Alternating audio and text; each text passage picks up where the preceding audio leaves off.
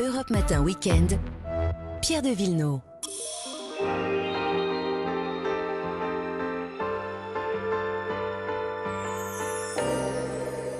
Les balades du dimanche avec Vanessa Zah Bonjour à tous. et Marion Sauveur. Bonjour. Vanessa, direction la côte d'Opale et pour changer des capes ou du Touquet, vous nous Ouais. faites découvrir la vallée de la Canche. Oui, alors la Canche, c'est un fleuve. Il prend sa source dans l'Artois et il débouche donc sur la Manche, dans l'estuaire euh, d'Étaples et du Touquet. Bon, on y Mhm. revient quand même.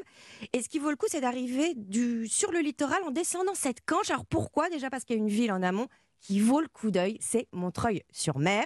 Alors pourquoi ce nom alors qu'on est quand même à une vingtaine de kilomètres du littoral?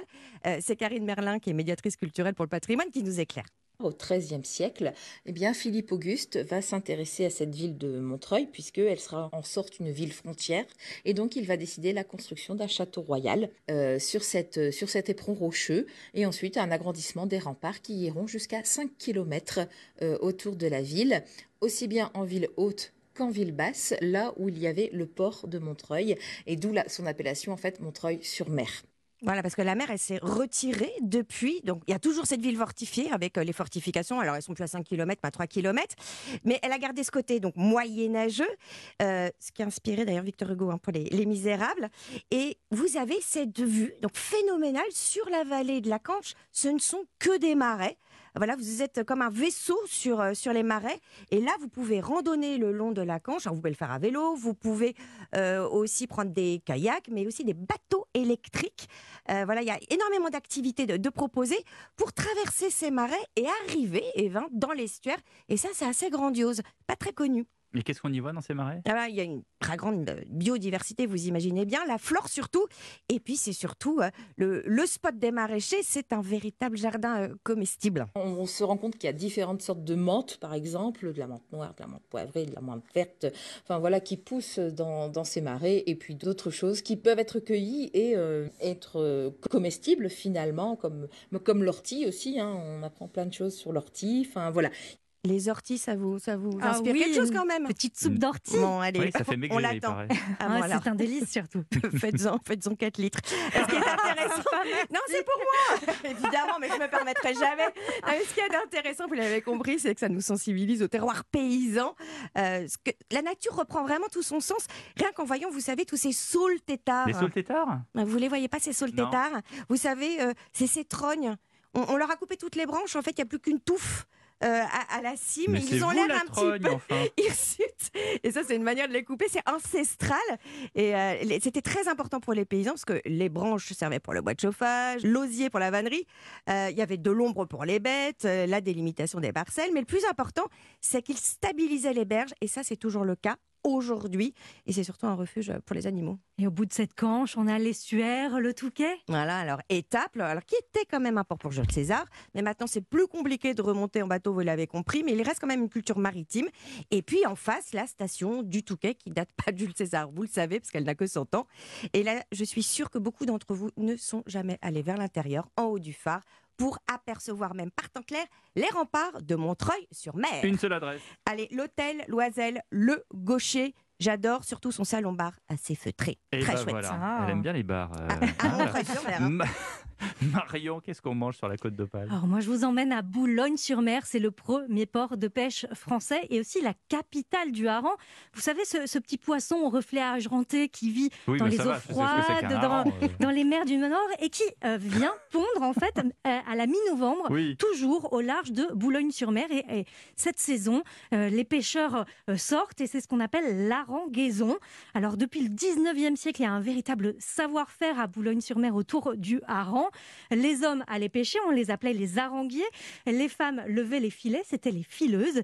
Et il y a tout juste 100 ans, elles ont ouvert, ces femmes, des saurisseries. Ce sont donc les fumoirs de poissons. Et donc depuis, on fume le poisson et Mais- notamment le hareng. Mais c'est toujours fumé le hareng? Et oui, alors il y avait une centaine d'entreprises à, à l'époque, il y a 100 ans. Il n'y en a plus que quatre aujourd'hui. Et une seule, JC David, a utilisé les cheminées traditionnelles et donc a gardé ce fumage très lent du poisson pour conserver une chair Parce que sinon, c'est fumage rapide et c'est dégueulasse, c'est ça C'est pas tout à fait ça, mais ça n'a pas le même goût, ça garde pas les mêmes ça, ouais. qualités nu- nutritionnelles. Donc c'est ça. Alors ça se fait En un mot. ça se fait tout au long euh, de, de l'année, hein, ce, ce fumage de poisson, parce qu'on conserve en fait les harengs que l'on pêche au mois de novembre dans des grands bacs de sel. C'est la conservation comme euh, depuis la Grèce antique. hein. Et c'est ensuite que tout commence. C'est ce que nous raconte Philippe Fromentin, le président du C. David. Ils sont dessalés, ils sont bien enfilés, ils sont suspendus. Il y a une petite phase de maturation avant de les mettre dans le fumage. Et ensuite, on les met 18, 20, 24 heures. Ça dépend des conditions météo. Nos fumoirs, ce sont des cheminées qu'on appelle les corès. Alors, ce sont nos maîtres fumeurs qui surveillent le, le fumage. Alors, ils sont à la cave pour charger les cheminées avec des copeaux de chêne. On recouvre dessus pour étouffer le feu. Et ensuite, ils font des allers-retours entre la cave et le rez-de-chaussée pour vérifier euh, comment le poisson fume et recharge éventuellement le, nos du sous-sol pendant 24 heures. Et on a euh, donc des maîtres fumeurs qui travaillent comme ça pendant 24 heures. Le poisson est ensuite refroidi, pelé parce qu'il garde sa peau hein, quand on le met euh, dans ce fumoir et emballé, tout ça à la main. On a donc un poisson cru avec une chair pas sèche du tout et qui est nacré, un délice.